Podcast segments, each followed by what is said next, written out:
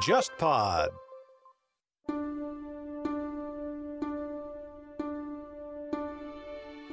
你好，忽左忽右终于推出了新一批的节目周边。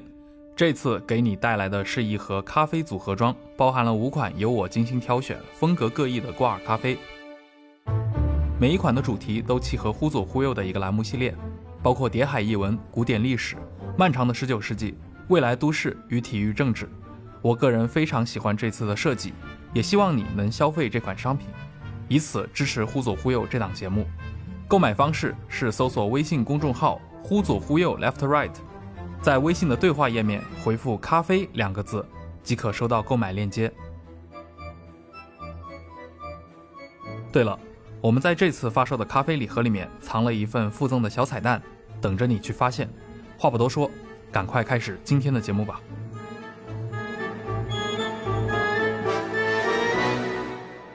各位听众朋友们，大家好，欢迎收听这一期的《忽左忽右》，我是陈彦良。今天请到康神做客我们的节目，大家好，又来了啊！我们之前其实找康神聊了非常多的关于谷物交易啊，关于粮食战争，关于这个石油能源方面的很多的话题。其实这个话题，尤其是关联到二十世纪整个的一个历史，对吧？涉及到比如说美苏的冷战。甚至咱们国家在这个二十世纪轰轰烈烈的历史当中，也是作为这个能源的交易国或者能源的一个啊产出国，在中间的一些扮演的角色，其实非常有意思。后来我就跟康神也在聊啊，我觉得其实除了像粮食，除了像这个石油，那当然还有一个很重要的一个议题啊，天然气。这个也是今年的话，很多我发现。中国的网民也关注到这一块儿，尤其像今年初，对吧？欧盟关于那个北溪二号管道，它和俄罗斯之间的这种来来回回。今天我们也知道，像今日的俄罗斯，在全球的这个天然气交易中，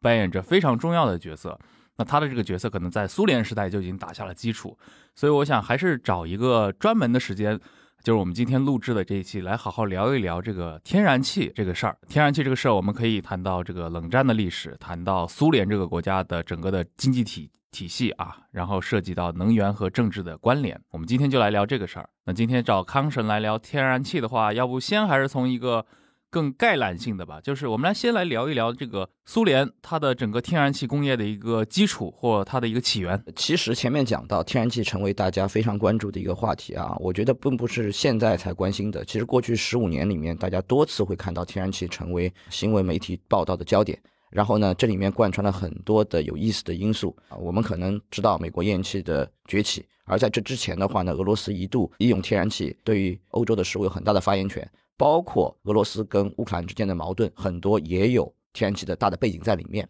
那么追溯到更早的时候，比如说像这个俄罗斯和中亚天然气向中国的出口，到底选哪条线的话，在零零年前后一度也是非常非常热的问题。显然，这里面的一个焦点就是在俄罗斯，它在今天世界当中天然气扮演的地位。那么我们可以说，这个地位的话呢，我们要追溯它的起源，要把历史翻到呃七八十年前。也就是要翻到第二次世界大战爆发前后，嗯，那个时间是当时苏联天然气起源的时代，嗯，而这个起源的时代呢，很有意思的一点就是，它实际上是苏联在二战期间要应付它战争危局，它当时能源短缺的这样一个情况，它所不得已采取的一种应变措施，所以是一个苏德战争的副产品。是的，苏联这个国家呢，它的版图大部分继承于原来的沙皇俄国。地方大就有一个好处，它的资源就比较丰富，而天然气呢又是一个相对来说分布比较广泛的一样一个资源，很多地方都有一些比较浅层的、比较容易开发的天然气。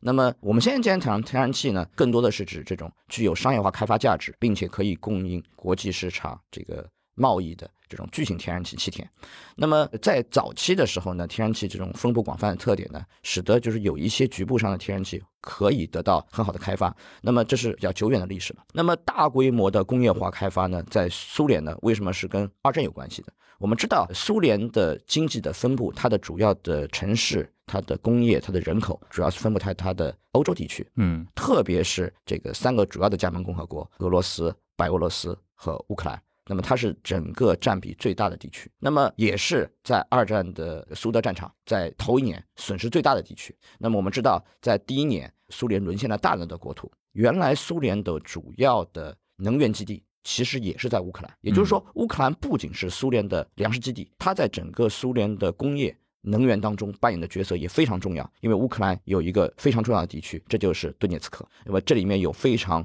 著名的这个顿涅茨克煤矿。到今天为止，在乌克兰还有一支球队叫顿涅茨克矿工队，其实就是纪念这个传统。那么我们知道，在一九四一年苏德战场初期的时候，随着德军在南方的行动，在基辅完成了一次历史上最大的包围战役。那么接下来的话，在南方战线上面又进军这个克里米亚，然后后来呢又发动了这个顿巴斯战役。那么到了一九四一年底四二年初的时候，其实对于苏联一个很重要的问题是，虽然莫斯科保住了，但是它南方重要的能源基地，它的煤矿已经不在自己手上面了。所以考虑到这个问题呢，苏联必须要解决它的能源供应问题。这个时候，有人就提出了一个重要的想法，就是以气代煤。所以当时他们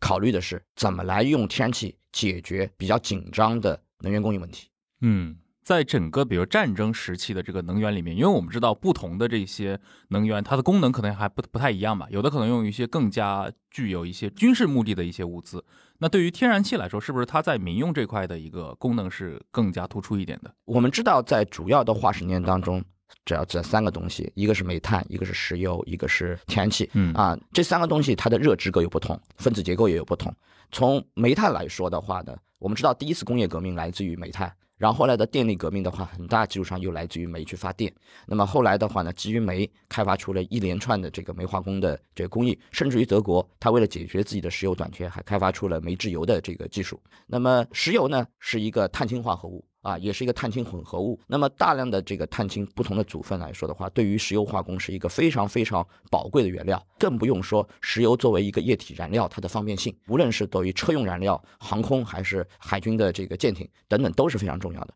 而天然气这个东西呢，我们今天认为天然气是一个清洁能源，但天然气也有它的特点。天然气的组分绝大部分是甲烷，在一碳化学，甲烷呢，我们知道分子式当中它只有一个碳，嗯。在一碳化学大规模发明之前呢，它在化工上的用途呢，实际上跟煤炭没有太大本质差别的啊。包括很多的煤化工工艺，除了像一些煤焦油啊等等工艺以外，煤气化工艺主要是把这个煤炭通过水煤气反应啊，生成这个一氧化碳，然后经由一碳化学的路线发展。那么在早期的时候，其实甲烷它也只能干这些事情，嗯，所以它在化工上的用途早期呢，并不是特别的广泛，但是它可以很好的去作为一个燃料动力，因为它的热值比较。高又比较清洁，它灰分比较少，所以说呢，它最初的话呢，主要是解决燃料动力问题。那么这既有工业啊，也有民用的需要啊。比如说，我们就不需要再费尽力气把煤炭变成水煤气，作为管道供应给这个居民定居点啊。那么我们就直接可以把天然气供给给居民去使用。那么很多工厂也是需要这个东西去作为加热啊或者保暖的来源。比如说，我们需要去做一些呃冶金工业，那么我们需要去大量的热源。那么天然气是一个非常好的热源。嗯。那么诸如此类的话呢，天然气的应用应该还说还是比较广泛的，它的使用也比较方便，省去了一个步骤。唯一的问题是，天然气需要铺设管道，无论是下面的分销管道，还是长距离从气田到主要消费地的管道，都是它在开发当中非常重要的瓶颈所在。而二战期间，当苏联想提出以气代煤的时候，碰到的也是这个问题：我如何在战时挤出资源来啊？因为我要消耗钢铁，对，而钢铁的话，我要用于生产坦克。我需要生产我的炮弹，那么钢铁是非常宝贵的。如何挤出钢铁资源去铺设一条管道，然后来满足消费体的需要，那么这是非常重要的。那么连接的也是我到底气源选在哪里？哎，整个苏联当时它的气源在哪呢？实际上呢，这个苏联的话，一些地方发现了天然气。当时以气代煤这个战略首选的叫做萨拉托夫天然气田。那么萨拉托夫这个地方，大家可能对苏联的地理不是很熟悉。那么我们简单来说，它这条天然气管道如果要去向莫斯科供气的话呢，长大概八百公里。那么它是在莫斯科的这个以东地区，其实是在后方了，所以它不受战火的直接的袭扰。嗯，那么它的大致位置在斯大林格勒和萨马拉中间。斯大林格勒声名在外，因为有著名的斯大林格勒战役。那么现在呢，它叫伏尔加格勒，它是在这个顿河湾曲部这个伏尔加河河畔。那么萨马拉北面呢是喀山车里亚宾斯克，这两个城市也非常了得。东面是鄂木斯克，嗯，如果对苏联的军事装备比较有兴趣的这个听众呢，会知道这些都是在二战期间，因为苏联要把重要的军事工业内迁，对而发展起来的城市。那么像喀山，它历史很悠久，有著名的喀山汗国。现在呢，由于工业的内迁和几十年的发展，它成为了苏联重要的航空生产基地。苏联的军用的飞机很多是在喀山的生产零部件或者组装的。那么车里亚宾斯和鄂木斯克就更不用说了，苏联的主要的装甲车辆其实在那边是生产的。所以这些地方我们可以看见，在一九四二年苏联工业内迁之后，是对苏联打赢卫国战争有多么的重要。嗯，那么这些地方呢，因为它跟这个萨拉托夫的天然气田也不远，他们都处于这个乌拉尔山地区，那么非常能够便利的获得萨拉托夫的天然气也是很重要的。那么这样一来的话呢，萨拉托夫天然气就成为了苏联在二战期间重要的能源工程，嗯也是调集了大量的人力物力去实施的啊。那么这条管道呢，我们前面说了，它有八百公里长，所以呢，这个萨拉托夫到这个莫斯科的管道呢，从一九四二年动工到一九四四年，它才正式通气。所以 其实这没个事情没用上，在规划的时候，可以说是苏联在二战期间最黑暗的时期之一嘛。对就提出以气代煤的构想是头一年大面积国土沦陷，而开始动工的这一年，那一九四二年嗯又是这个苏联一度在南方惨败。而苏联的这个南方的重要的城市斯大林格勒直接陷入了战火，德国的兵锋达到了向东推进的极远，甚至于在一九四二年的下半年的时候，苏联非常重要的另外一个能源基地，也就是就是在高加索北路的巴库油田嗯，也遭到了德军的侵略。这一个情况下，他动工这个天然气的管道，显然具有战略意义。但是呢，由于战争消耗了很多资源，再加上苏联的经验不足，实际上等到这条管道正式通气的时候，嗯，已经四四年了嘛，已经四四年了，苏联已经开始了大反攻，包括夺回了乌克兰这个地区。那么大量的工业开始往回迁，这条天然气管道呢，主要是为回迁啊嗯提供了这个保障。那么有大量的人口可以回到莫斯科首都地区，包括有很多工业也可以回到那这个地区。那么所以这条管道呢，还是起到了大的作用的。但是这条管道显然证明。天然气不是一个简单的开发，而是需要调用大量资源，汇集很多部门才能实施的具有国家战略意义的工程。嗯其实啊，非常有意思的一点，就是在二战期间，在打苏联境内天然气脑筋的，其实也不仅仅是苏联政府，其实纳粹德国也在动这个脑筋。嗯，纳粹的角度，他也是为了一个提供战争的后勤保障。实际上是这里面牵涉到一桩公案。我们今天知道，这个乌克兰的领土面临着分裂的问题，克里米亚的独立，东部地区的独立。然后呢，西部地区从历史上来看的话，也是非常复杂的。在乌克兰的西部地区有一个著名的地方叫做加利西亚，嗯很多知道二战历史的人一听到加利西亚的话，都会爆出一个词语叫加利西亚党卫军。加利西亚党卫军非常残暴。甚至于在有些时候的话，比纯种的雅利安的德国纳粹还要不像话。嗯，臭名昭著。臭名昭著，很多的纳粹的集中营，包括在乌克兰的和波兰境内的，他们用的这个看守就是加利西亚人。哎，今天的加里西亚应该是大部分是在波兰。加利西亚分成东加利西亚和西加利西亚嗯。东加利西亚为什么并进了这个乌克兰的版图呢？这历史上来说的话，波兰和乌克兰曾经有大量的领土的争夺，反复拉锯。那么到了近代以后呢，就奠定目前这个格局呢，最主要的就是一九三九年，在德国入侵波兰之前，里宾特洛夫到莫斯科去签了一个条约嗯，这就是苏德互不侵犯条约。其中的秘密条款就规定，当德国开始对波兰发动入侵之后，苏联也要出兵去占领波兰的东部。对，所以说呢，苏联的国境线向西推移了，其中也包括一部分现在属于乌克兰的领土。那么里面有一部分就是东加利西亚。对，而且你看那个苏德瓜分波兰，其实苏联占的地方比那个纳粹占的还要多一点。苏联占了百分之五十一点六的波兰土地，纳粹占的是百分之四十八点四嘛。啊，包括在波罗的海沿岸啊，这个苏联也这个实际上把波罗的海三国拿到了手里面。在加利西亚呢，除了这个肮脏的党卫军以外，呃，也出干净的天然气。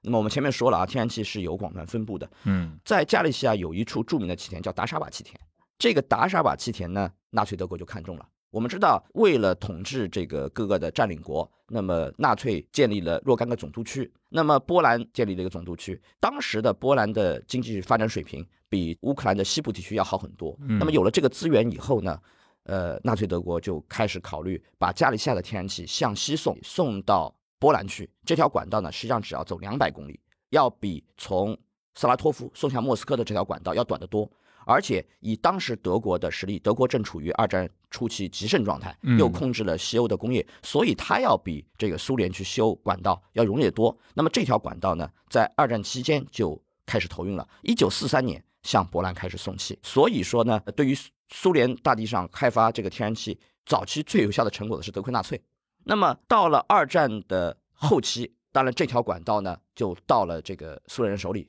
苏联人也恢复了对整个乌克兰地区的控制。那么，对于加里西亚天然气的中长期利用，就摆上了苏联政府的议事日程。因为战后的话呢，饱经蹂躏的乌克兰地区需要进行战后恢复。那么，有这样一个就近能够供应的天然气气源是非常有利的。那么，当时的话呢，乌克兰有非常多的。苏联的重工业，比如说有扎波罗热的钢铁联合企业啊，有东顿涅茨克的煤矿和机械加工制造业，当然非常著名的是哈尔科夫和基辅。那么这些地方的话呢，都需要燃料动力的供应。那么有了加利西亚的达沙瓦天然气的话，那么是非常有利于战后的经济恢复的和工业重建。那么所以说呢，到二战结束的时候，苏联就开始构想能不能够依托达沙瓦天然气田构建整个。乌克兰乃至苏联西部地区的天然气管网系统，那么达沙尔天然气将会成为苏联战后复兴的一个主要的燃料动力来源。嗯，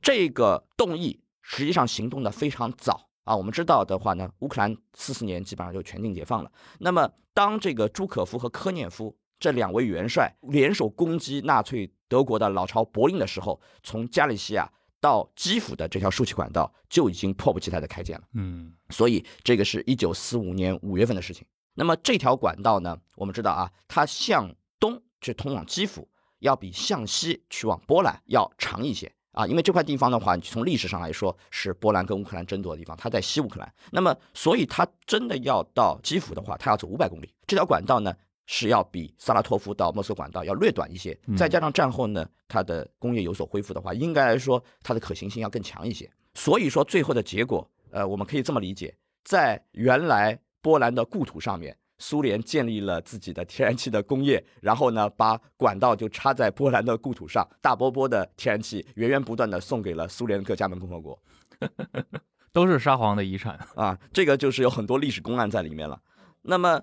这条管道呢？通过它的供气，然后满足了基辅的需要。后来呢，管道又通向了莫斯科，作为莫斯科的另外一个气源。再后来的这条管道的话，进一步向北延伸，修建了这个叫基辅啊、明斯克、里加。那么也就是说，波罗的海三国和白俄罗斯也连成一片。加利西亚天然气，那么有效的满足了这些地区的。工业使用和居民的生活，那基本就覆盖了一个从东欧到北欧的这么一个巨大的一个区域了。对，就从苏联的南方的到了苏联的这个波罗的海沿岸，管道都通到里加了，这也大工程。大工程，这个管道呢，就是一九四八年的时候，历时三年时间，嗯，基辅就用上了加利西亚天然气，然后一九五一年的时候呢，莫斯科也用上了加利西亚天然气。嗯，非常值得一提的呢是，提议这一个工程建设的若干重要领导。后来都在苏联能源工业上扮演了重要的角色，其中非常值得一提的呢，就是当时苏联石油工业的负责人之一尼古拉拜巴科夫。嗯，他是提议修建管道的主要成员。后来呢，他也坐上了苏联计划委员会主任的位置。那么可想而知呢，就是能源工业出来的干部，最后升格成为了纪委的负责人。这个天然气工程在苏联的意义不言而喻啊！你这个纪委是计划委员会，计划委员会 不是纪律委员会。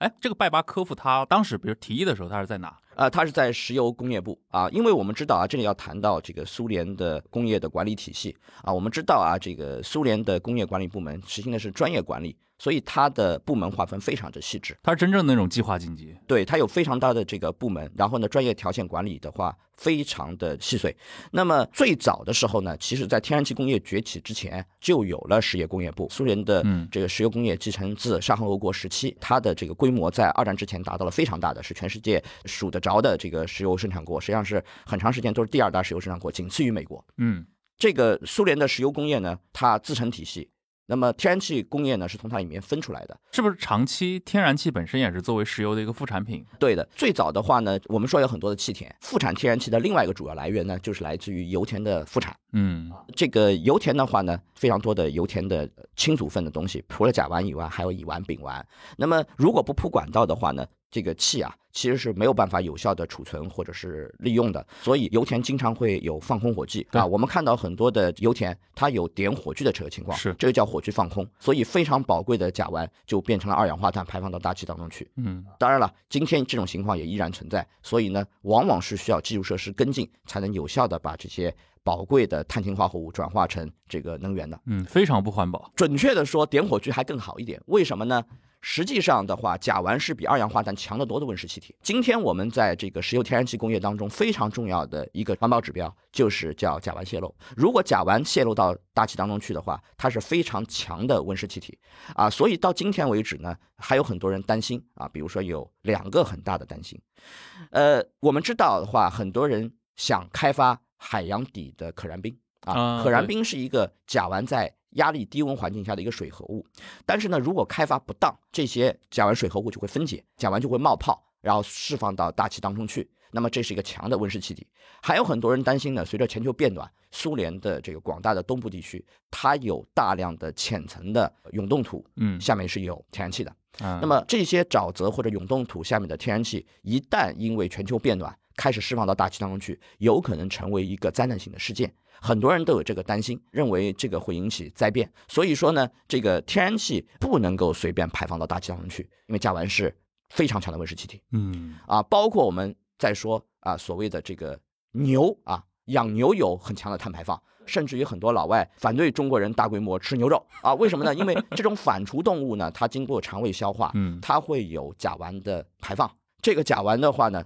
我们知道是强温室气体，所以说这些都告诉大家啊，甲烷的话呢，大家要妥善利用，有的时候点掉可能比排放的话更加环保了。把它变成二氧化啊，碳，你干脆变成二氧化碳，已经是个最优选择已经是个最优选择。那么当然了，在排放二氧化碳过程当中，如果是平白无故的放火炬，那当然是不好的。那么最好是在千家万户或者是呃工厂企业当中，能够发挥它的热值的效应就。把它变成暖气嘛。啊，对啊，或者变成了这个内燃机的动力啊，或者或者是变成燃气轮机的动力等等，都是可以的。嗯那么我们前面讲到这个拜巴科夫回到这个苏联的管理体系当中去啊，他做上了纪委的负责人。那么在苏联的工业体系当中，由于他和他的同事们在整个天然气工业当中发挥了重要的作用，苏联也意识到天然气工业要单独发部门。只要成了一定的规模，在经济当中扮演了重要地位，苏联往往就会把这些部门拆出来。嗯，所以后来呢，这个石油工业部和天然气工业就拆分了，成立了专门的天然气工业部。再后来呢，苏联还因为天然气需要大量的基础设施投资，特别是管线建设，嗯。还专门成立了叫油气设施部。啊。啊，专门负责建设这个油气相应的设施啊，尤其是管道啊，所以这个部门管理是非常的专业化的。嗯，哎，我插一句，就是其实咱们国家在那个年代也有自己的这个石油化工部门嘛。那像石油工业部，其实我们也有，像余秋里，他是作为这个部长啊，也是石油工业的一个领头人。他这个中国的这套石油工业部的体制跟苏联有这样的区别吗？在这方面有一点像，但是呢，我们的在专业化管理的细碎度上面是不及苏联嗯啊，苏联更加细碎。谈到这个东西呢，还不得不谈这个嗯一系列的体制改革啊，或者说这个演进。其实呢，苏联第一大的能源部门是它的能源和电气化部，叫 Minenergo。我们如果看过非常有意思的一部片子啊，就是 HBO 的神剧之一《切尔诺贝利》。切尔诺贝利，切尔诺贝贝利里面多次谈到这个部门 Minenergo，这个部门起源的非常早，因为这个苏联建设社会主义，它的目标其实就是能够迅速的把一个相对落后的国家建设成为一个工业的强国。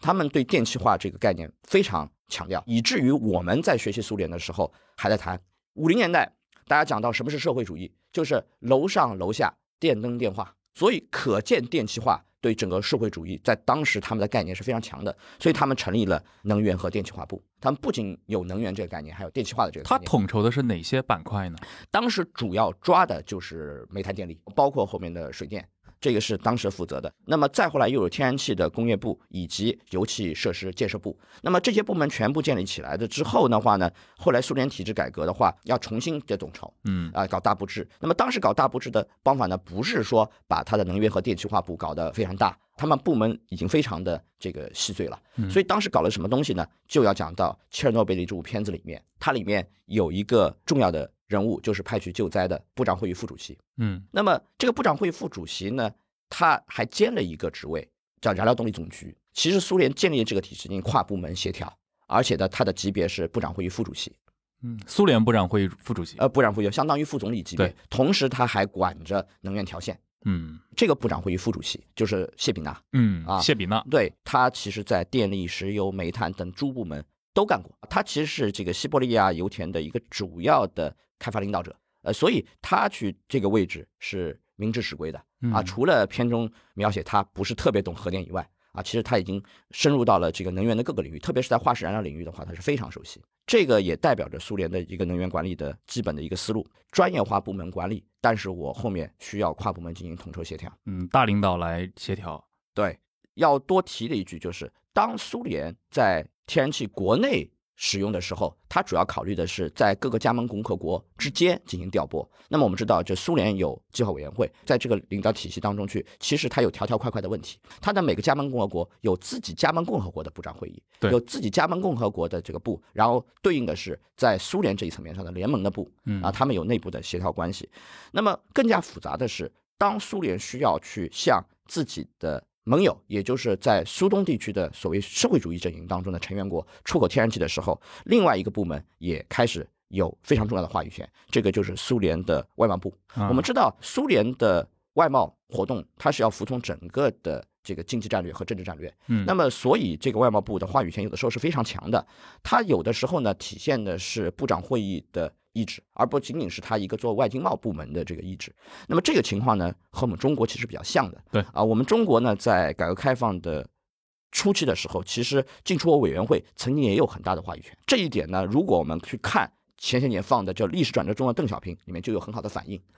啊，其实这个进出口委员会负责引进国外的技术，然后包括建立出口加工期等等一系列的改革开放重要决策都发挥了作用。其实，在苏联也是一样的，外贸部啊，对于天然气出口的计划啊，包括如何去启动和这些受气国它的谈判啊，都有重要的话语权。所以说呢，我们可以认为啊，在苏联的计划经济体系下，这个外贸部的级别呢，它要略高于其他经济部门。嗯，当然，最高的话肯定是苏联的计划委员会。哎，就是我们知道这个部长会议啊，就苏联这个部长会议，其实相当于我们国家的这个国务院嘛，加上这个可能还有一部分就是议会的这个职能啊，组合式的，因为部长会的主席相当于总理嘛，他这个你看计划委员会在里面扮演的角色是什么样的？他是下下属于部长会议的一个机构吗？计划委员会呢，在苏联的话呢，主要是编制这个国民经济的计划嗯啊。我们的五年计划就是学习它的。但是苏联的话呢，除了中长期计划以外，它的计划达到了无以复加的程度。它除了有中长期计划，还有短期计划，还有大量的计划分解，包括这个跨部门的这个协调，还有包括这个呃经济政策的研究等等。嗯我们可以认为它是跟中国一样，它是一个超级部门，跟今天的发改委发哥的地位实际上是差不多的，呃，甚至于更胜一筹啊，因为它当时的话没有像我们今天这样的社会主义市场经济体制。嗯，哎，你要这么讲，还真的跟发改委非常像。呃，其实的话，我们的发改委的前身是计划委员会，而且纪委的干部的话，曾经一度在经济当中的话是具有非常重要的这个话语权的。嗯啊，他们是把很多的功能集合在今天的发改委里面啊，有计划经济时代的，比如说价格、嗯流通、重要的这个工业物资的这个调拨等等啊。现今天的话，发改委依然起到这样的作用。今天我们有大布置的改革，能源委，但是呢，在这个发改委这个层面上的话，它的话语权其实非常强。哎，那像计划经济委员会这套体制，在现在的俄罗斯的整个政治系统里面还有吗？啊，那当然这个计划委员会就是没有了啦，嗯，这个是消失掉了的。消失掉了。嗯，哎，刚其实前面就是提到了那个二战嘛，这包括战后整个的这个天然气这个体系的一个建设，包括整个的这个天然气工业里面的一些领头人，在整个的苏联的这个能源工业里面，整个国家职能里面都担任了一些非常高的位置啊。那么到五十年代以后，天然气这块在苏联整个的一个铺设，是不是进入一个大爆发时期？这个东西呢，大爆发呢，要从这个斯大林死后开始说起啊。我们前面讲到，这个四八年、五一年的话，这个基辅和莫斯科先后就有了加利西亚的天然气可以用，但这个发展呢，仍然比较初级。这个发展的水平、使用天然气的人口覆盖等等，都不能跟最主要的发达国家，也就是美国相比。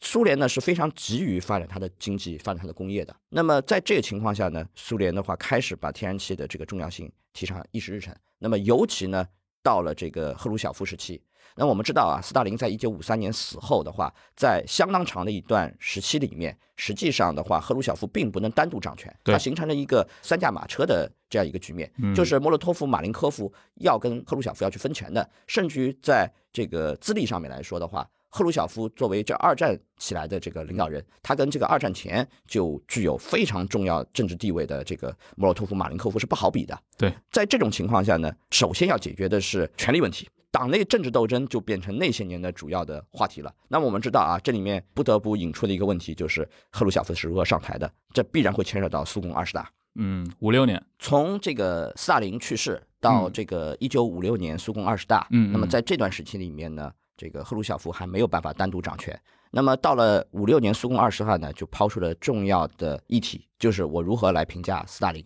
我们与其说是重大议题，不如说是扔出了一颗重磅炸弹。赫鲁晓夫版本的关于建国后若干巴拉巴拉问题的决议啊，对。那么这个秘密报告呢，引起了非常非常大的冲击。虽然有了苏共二十大的报告啊，但是其实赫鲁晓夫在党内他的地位还并不是非常稳固。他马上面临一个非常棘手的问题，就是波匈节事件。但这个事件呢非常盘根错节，嗯它牵涉到这些民族国家，他在这个二战之后变成了苏联卫星国，他自己如何去认识自己的地位？特别刺头的就是波兰和苏联还有历史上有纠结不清的问题。那么追溯到更早的话，在沙皇俄国和波兰之间还有历史上的世仇等等。在这种情况下呢，由于这个苏共二十大抛出了批判斯大林的调子，那么势必会造成大家人心上的浮动和思想上的混乱，所以很多的地方就开始蠢蠢欲动了，以至于说，在没有很长的时间里面，波匈界地区就相继开始出现了这个反苏的浪潮。那么这个社会主义阵营有解体的风险。另外一方面呢，在赫鲁晓夫初期处理波匈节事件当中的话，党内对他的做法。是多有指摘的，嗯啊，因为我们知道啊，既然批判了斯大林，那么像莫洛托夫啊、马林科夫啊，是早就跟着斯大林的干部，他们可能对干掉这个贝利亚啊，并没有什么意义，对吧？因为大家都不喜欢这个人。但是呢，如果是真的就是要公开的去批判斯大林，势必就要牵扯到他们身上，对，因为斯大林干的很多事情跟他们有关系，所以这样一来的话呢，他们其实对于赫鲁晓夫的态度就比较犹疑了。他们就开始考虑要压制赫鲁晓夫，继续维持五三年之后这样多头共同控制政局的一个局面。五三年体制，哎，对。那么这样一来的话呢，就很快酿成了党内对于赫鲁晓夫的这个新的一轮党内斗争。嗯，那么这个事情呢，在一九五七年的夏天的时候达到了高潮。这个苏共中央主席团啊，也就是后来的这个苏共中央政治局啊，我们知道这个苏联是没有政治局常委的，对，所以苏共中央政治局人数不多，它就是苏共党内的最高的权力机关。大佬们，他们开始酝酿要把赫鲁晓夫搬掉，至少要把他压制下去，然后让他成为这个相对一个不重要的角色。嗯，这样一来呢，赫鲁晓夫就面临的很大很大的挑战。历史上来说，苏共中央主席团要是决定的东西，苏共中央会议很难搬掉的。嗯。他有一个提议权，他已经内部有过这个投票表决了，已经要把赫鲁晓夫要免掉了。那么这个时候赫鲁晓夫怎么办呢？因为从组织原则上来说，我还是要通过苏共中央的全会才能把赫鲁晓夫真正免掉的。所以这个时候呢，赫鲁晓夫就开始到处找盟友了。嗯，他找的盟友呢是这样几个，一个是德高望重，在卫国战争期间甚至于有点功高盖主的朱可夫。朱可夫对，所以他利用这个飞机，把分散在苏联各地的中央委员纷纷运进莫斯科。我要保证有足够多的票数能够去投票。嗯，另外一方面呢，他要在整个苏共中央当中要获得足够多的票数。那么我们知道啊，在苏联的话，这个乌克兰共产党是非常重要的一支力量，它的票数是相当多的。而赫鲁晓夫又是从乌克兰出来的。对，那么这样一来的话呢，最后他。实现了一个以前没有人做到过的，就是通过苏共中央的决议，然后翻掉了苏共中央主席团的投票。嗯，这样的话，最后他成功的通过苏共中央的这个全会，然后更换了苏共中央主席团。有点那种通过党内大民主把这个小小团体决策给推翻的意思、啊对，实际上这种事情呢，在很多的历史当中都有反复上演。这里面呢，代表了几层意思非常重要。一层呢，就是我们知道赫鲁晓夫的执政基础。对，那么他在重新获得他的稳固的权利之后，那么他当然就是要投桃报李，就是要有利益交换。这也是为什么他们非常希望能够在乌克兰开发天然气的主要原因。嗯因为当时的话，在苏联西部地区的话，达沙瓦天然气的地位是非常吃重的。嗯，那么后来的话呢，因为达沙瓦天然气的资源不足，他们把目光瞄准了东乌克兰地区，也就是西贝林卡天然气田，它的天然气田的储量和它的这个潜力都要比已经开发过几年的加利西亚天然气要更大，能够更多的去覆盖苏联的西部地区的人口。这个大跃进的话是重点就从这个达沙瓦天然气发展到了西贝林卡天然气。嗯啊，很多的这个来自乌克兰的干部啊，就被他这个委以重任，包括已经进了中央的勃列日涅夫。哎，其实你这么讲的话，从五十年代开始，一直到一九八零年代初，这几十年，你可以视为一个就乌克兰执政时期。应该来说没那么长，因为啊、呃实际上后来勃列日涅夫他的态度发生了比较重大的变化。我们知道，其实在整个苏维埃社会主义共和国联盟嘛，在这个联盟关系当中，最主要的是俄白乌三国的之间的联盟。嗯啊，那么乌克兰的党团又有如此重要的政治地位，关键问题是在长期的勃列日涅执政的中后期，其实在乌克兰和苏联之间产生了很多的裂隙。这个裂隙的话呢，我们后面会慢慢讲到，这个嗯其实跟天然气也有关系。一言以蔽之啊，就是在勃列日涅夫执政的中期。然后呢，越来越多的暴露出这个苏共中央和乌克兰党团之间的矛盾，嗯然后勃列日涅夫变得不那么爱用乌克兰出来的干部了，嗯更愿意用一些这个其他来源的干部，比如说他就重用了这个安德罗波夫。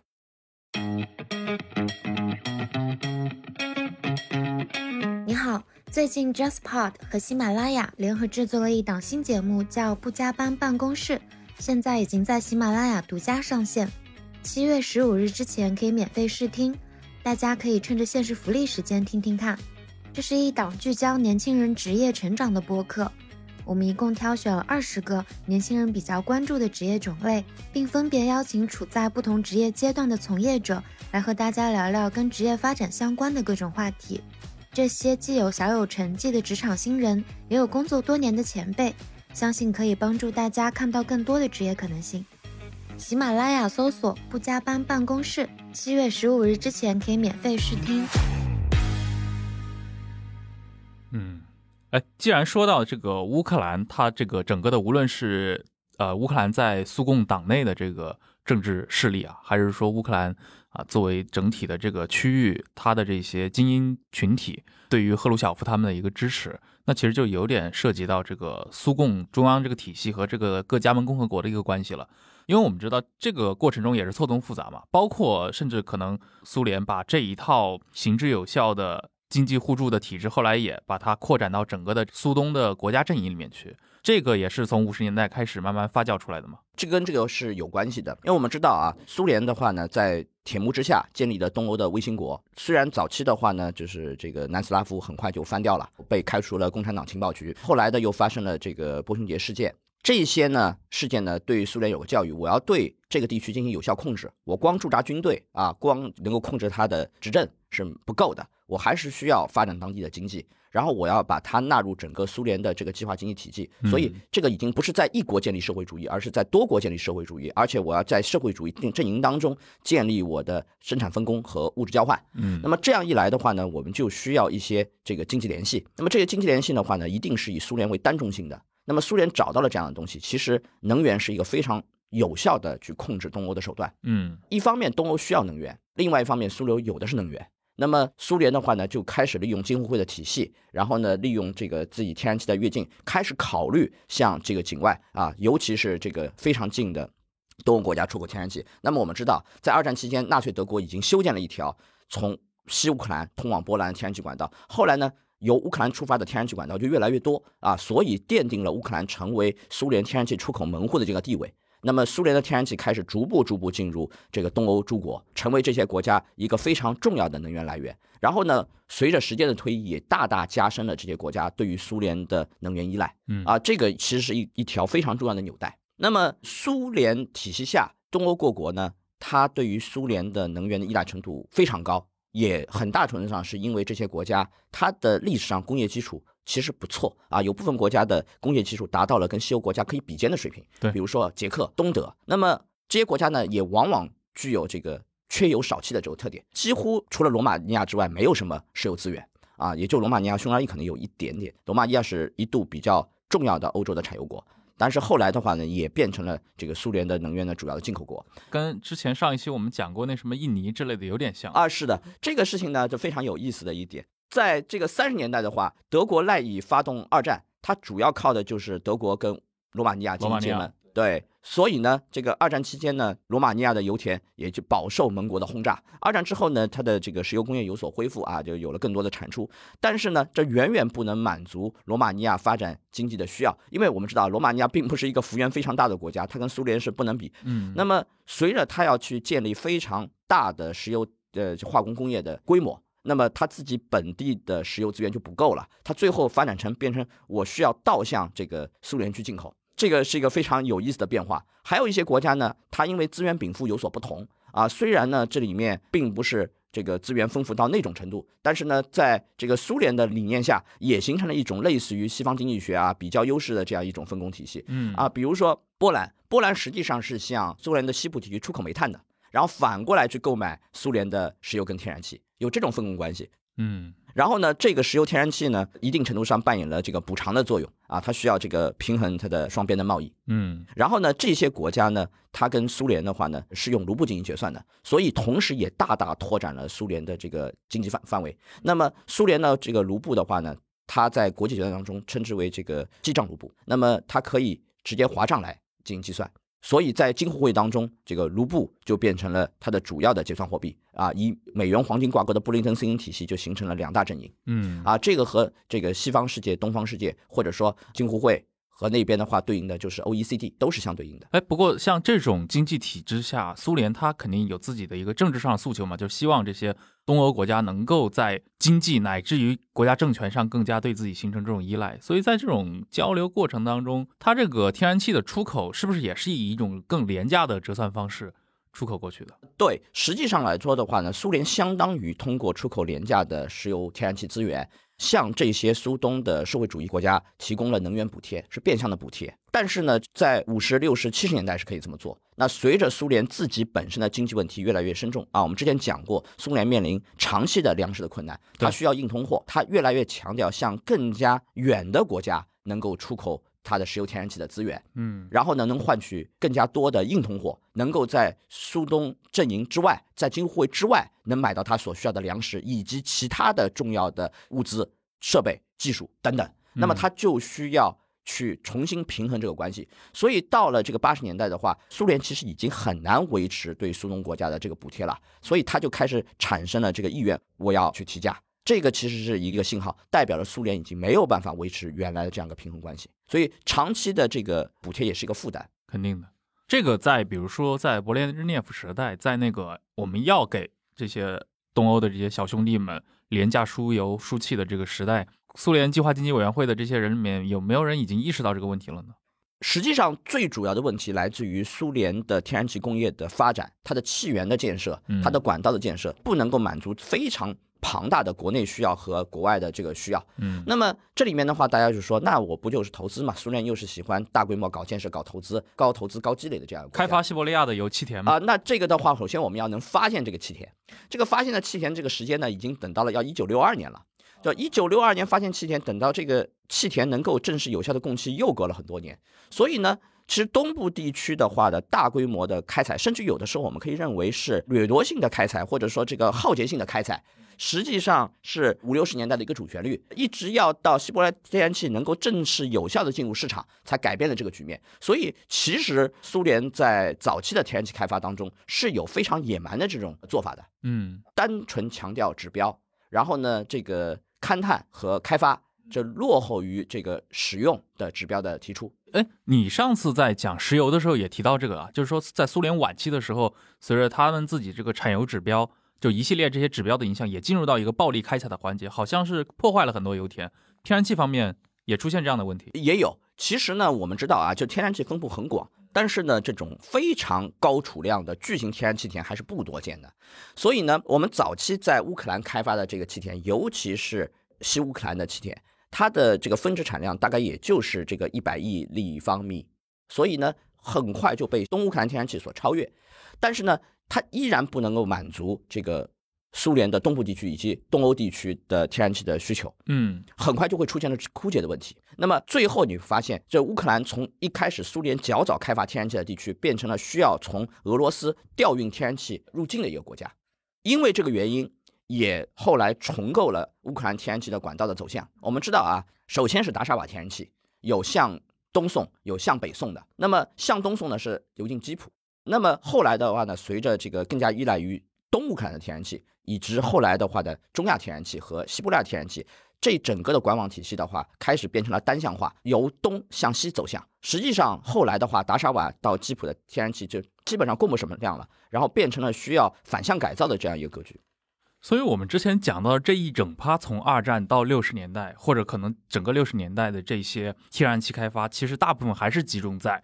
从乌克兰到这个乌拉尔山之间的这样的一些气田。后来的我们知道，比如说像中亚的天然气和西伯利亚天然气，至少在那个时间点还没有纳入到整个的苏联的这个天然气管网中。对，还需要更多的时间才能够去接通这些气田，然后把它变成可以进行使用的气的资源。嗯，那么这个事情呢，呃，我们知道啊，就是到了这个六十年代中期的时候，基本上的话，苏联的天然气就能够进入到这个中东欧地区了。然后当时的捷克斯洛伐克呢就已经能够用上苏联的天然气了。捷克是一个非常重要的国家，因为它在中欧地区的地缘的这个位置非常重要。嗯，在这个欧洲的地理版图当中，它的位置居于比较居中的位置。捷克斯洛伐克呢又跟联邦德国和这个奥地利接壤，所以这个位置呢使得这个苏联在六十年代中期的话开始动脑筋，我是不是有可能通过捷克的中转，嗯，然后能够把天然气卖到西欧去，然后能够从那边。获得支撑我天然气开发所需要的各种的资源，包括我的这个材料、我的设备、我的技术，甚至于一些资金。嗯，所以这个在六十年代中期掀起了苏联天然气进一步扩大出口的这样一波浪潮。像这种就是苏联跟东欧国家这一套，依赖于比如说能源出口，包括依托于整个的金互会内部完成这样的一个资源分工。形成了更紧密的这个联系。对于这些东欧国家来说啊，它这个也是在红色阵营内部的。他们对于苏联这方面天然气的诉求有那么强烈吗？其实我们知道啊，这些国家的话都希望有经济的发展，发展经济啊，改善人民生活啊，这东西其实大家都没有本质性的差别。那么，但是呢，你要发展一个工业，在苏东的体系下，他们可能会是有些偏颇，比如说更加强调重工业，对于一些高新技术啊这东西的话，重视程度不够，或者投资投入不够等等，是可能是有存在问题。但是从这个整体上来说的话，一般而论，如果你要建设一个很强大的一个工业，你没有这个燃料动力的保证是绝对不行的。嗯，对，所以呢，他们认为的话，我能够拿到这个廉价的能源，对于我当地的这个经济发展是有好处的。嗯，那说完了这个东欧的这个社会主义阵营的兄弟们跟苏联这个关系当然很紧密了，但我们知道这个冷战时代社会主义阵营里面也不止只有苏东国家嘛，那还有一些。可能被排除出京沪卫体系的，那比如说像咱们中国啊，我们中国也是一个缺油少气的国家，就是我不知道我们在这个历史上跟苏联这个油气方面的这个沟通有过吗？当然是有过的，就是我们最早的话也有苏联的石油专家到中国来去帮助，但是呢，因为我们跟这个苏联这个闹僵啊，这个也比较早，本来也是京沪会的观察员国呢，哎，所以我们后面来强调的话，我们以自力更生的方式来开发，断了联系。那其实除了中国，我们知道还有个刺头啊。在这个 共产主义阵营内部，那就是在，而且人在东南欧，这个铁托同志，对吧？南斯拉夫也是个很奇葩的存在。这个四十年代末跟斯大林闹掰了，反正苏南出现了严重的问题，在冷战中形成了一种非常独特的站位。但是，好像后期也有一定的缓和。就是我不太清楚南斯拉夫在这一套天然气供应当中有扮演自己的角色。其实我们更多的讲到这个苏南的冲突，是一九四八年的时候，共产党情报局把南斯拉夫开除了，嗯，然后呢，铁托被视为叛徒。那么我们知道啊，这个有一个非常有意思的一个事件，就是这个一九四九年年初的时候，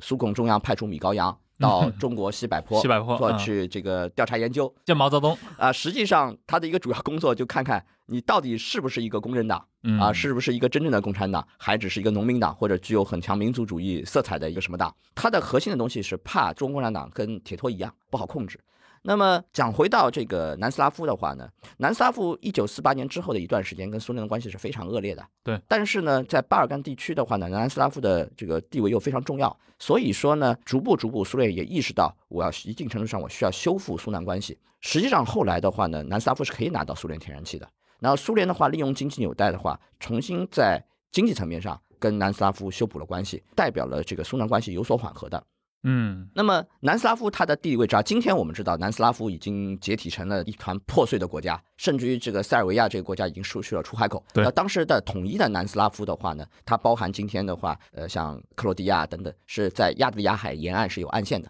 然后的话呢，南斯拉夫的话呢，也要考虑要有自己的独立的政治地位。所以呢，他在这个国际关系当中是要避免的话高度依赖于这个苏联的。嗯这个跟这个苏东国家很少有其他选择，是完全不同的一个情况。嗯那么南斯拉夫的话呢，他依托于自己的岸线，考虑说能不能有海运的天然气进来，摆脱像这个一些苏东的内陆国必须要从这个苏联进口天然气的一种局面。所以呢，他考虑的就是从北非进口天然气。所以呢，他在这个六十年代的时候啊、讨论从阿尔及利亚海运 LNG 上岸，然后来满足自己国内的需要，也就是多一个供应源。嗯其实是一个非常有意思的事件，因为南斯拉夫它的地位，它虽然是个社会主义国家，但是由于它在历史上跟苏联闹翻了，它又不是苏联阵营的成员，那么它在东西方当中扮演了一个特殊的位置，它其实在一定程度上是可以跟西方去发展一些经济关系的。嗯所以呢，当时在六十年代，他就开始跟意大利开始有了一些接触，这个是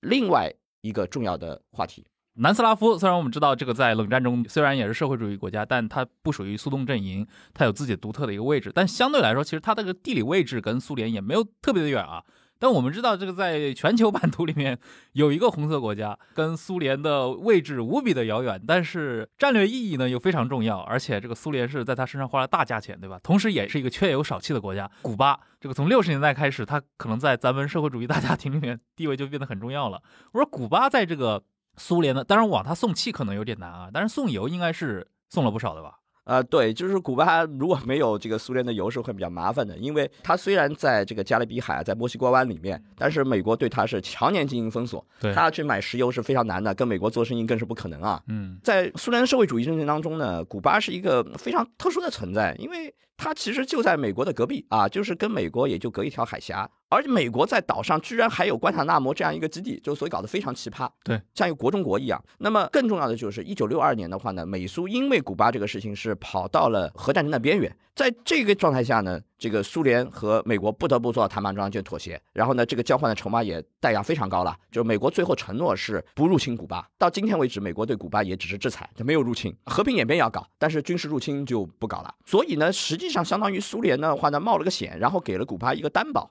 古巴呢。反过来就成为苏联的一个头号打手。呃，苏联的话呢，在全世界各地啊，它要推行自己的共产主义，特别是像拉丁美洲啊、非洲啊，其实古巴就发挥了很重要的一个作用。古巴有很多的这个士兵被派到全世界各地去帮苏联去打雇佣兵的战争。嗯这种代理人战争或者说雇佣兵的战争的话呢，把古巴的名声也搞得非常不好。比如说，我们讲现在一些这个地缘政治上的冲突，追溯到都有冷战时间的因素，然后里面古巴呢像搅屎棍一样在里面没有少搅。比如说我们今天讲啊，就是像非洲之角这个埃塞俄比亚和索马里。这个索马里今天的话臭名昭著，是因为索马里海盗。在这之前的话呢，九三年索马里还出现过大饥荒和军阀混战。我们知道的黑鹰坠落，美军的话在那边损失惨重，就是因为要去抓艾迪德没有成功。然后在这之前呢，其实还有一件更加惨的事情，就是军阀的部队屠杀了巴基斯坦的联合国维和部队。啊，这个是更惨的一件事情。那么这个事情要追溯到之前呢，为什么索马里变成了这样？就是因为它跟埃塞俄比亚之间爆发了一场这个欧加登战争。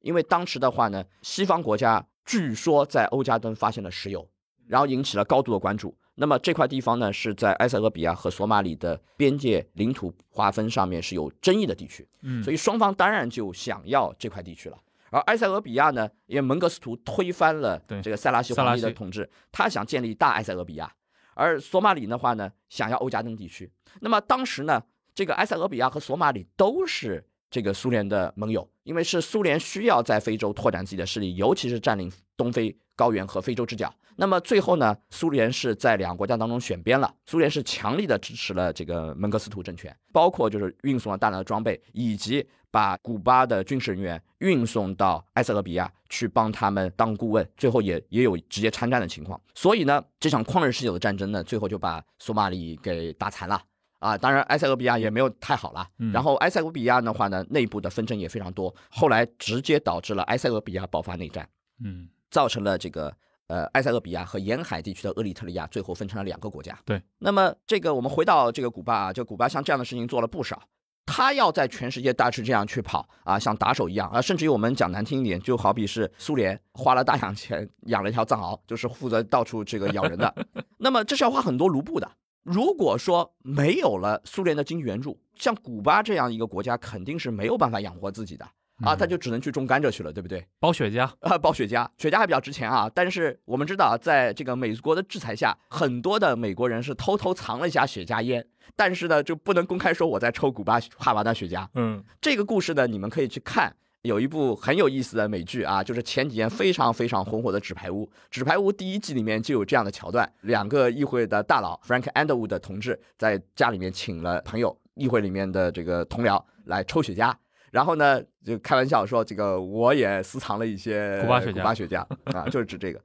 那么很重要的原著啊，因为如果我只是给卢布的话，我就不是所有东西都能买。所以呢，有些东西还需要实物援助啊。这个由于古巴没有办法去买到美国或者美国盟友的这个石油，所以它就只能从苏联进口。这个进口量是非常大的，这个进阶补贴相当于一年要给两百亿卢布，嗯，而且是不用硬通货支付的。然后呢，古巴呢，像古巴糖啊等等，就变成了少数可以拿来交换的重要物资，嗯啊，然后在苏联的这个体系下，通过这个方法来形成这个进出口的平衡，然后让古巴能够拿到。他所需要的这个宝贵的石油，哎，这勃列日涅夫时代干了好多这种事儿，就花钱买朋友，满世界的这种搞这些。对，就是说这样的话，古巴跟苏联之间就这样去做了打引号的买卖，对吧？如果说没有这层纽带关系的话，实际上这个买卖也做不成，因为很明显的话，不具有等价交换的条件，我的支付能力是不够的。而且那个苏联在。拉美的名声迅速的变坏，就是从六十年代开始的嘛。其实有个小小册子，就叫《克格勃出现在拉丁美洲》，就大家可以去看一下，这个是勃列日涅夫时代对全球扩张的这么一个风格。对，但是呢，到了后来啊，我们我们稍微扯得远一点，就是到了后来这个八十年代的时候的话呢，苏联发现自己的体系越来越难以维系，所以呢，他对于苏东国家的能源补贴也是处于一个呃麻烦的状态。那但是。因为过去几十年一直是给惯了补贴的，所以如果说你一旦不给补贴的话，然后要让他们的价格恢复到全球市场的价格，或者是出口给西欧国家的石油天然气的价格的话，那么势必会造成这些国家的反弹，也会造成这些国家实际上的经济困难。嗯，所以这个东西是一个非常非常难的选择。再有就是像古巴这样的国家，那么一方面呢，苏联深陷于这个阿富汗战争，因为他自己需要亲自赤膊上阵，所以呢，索菲过渡以后呢，他不得不踩其他地方就要见滩收滩。那么这个事情呢，就是戈尔巴乔夫时期的话，就大幅削减了对古巴这样的国家的援助。对，这样一来呢，实际上是有问题的，因为最后这也是这个苏东集团它的向心力啊不足，它最后瓦解的一个重要原因。对，就是戈尔巴乔夫在八十年代很多的这种经济改革、政治改革，它的一个现实压力，其实这方面将来我们有可能可以谈一谈，它涉及到整个八十年代苏联面对的一些非常严重的困境。对。一方面呢，这个大厦将近，这个墙这个巍然欲倒啊；另外一方面呢，还有其他人在拼命挖墙角。那么最后这个苏东体系怎么能不崩溃呢？是，好，那我们这一期可以大概就聊到这儿。我们讲了这个红色阵营内部，尤其以这个苏东阵营的这套天然气管网为主，对吧？但是我们其实中间有提到了，从六十年代开始，尤其六十年代末啊，他遇到一个重大挑战，就是过去。苏联他拿天然气喂自己这些小兄弟，确实可以形成一套非常紧密的联系。但是，等你有了新的买家啊，等你要跟这个欧洲、西欧跟这些西方国家要做生意的时候，就出现了一个问题，就是我的天然气的这个量可能还是比较开发量是比较有限的。但是我可能要卖给啊西方国家的话，那么我们对苏东阵营内部的这些小兄弟们的气，甚至自己加盟共和国内部。能分到的气就已经出现一些新的问题了，那这些问题可能就带来了一些苏共中央和这些各加盟国或者跟一些苏东国家之间的矛盾。咱们下期就开始来专门聊聊这方面的一些内容。好的，好，感谢各位的收听，那我们下期再见，拜拜。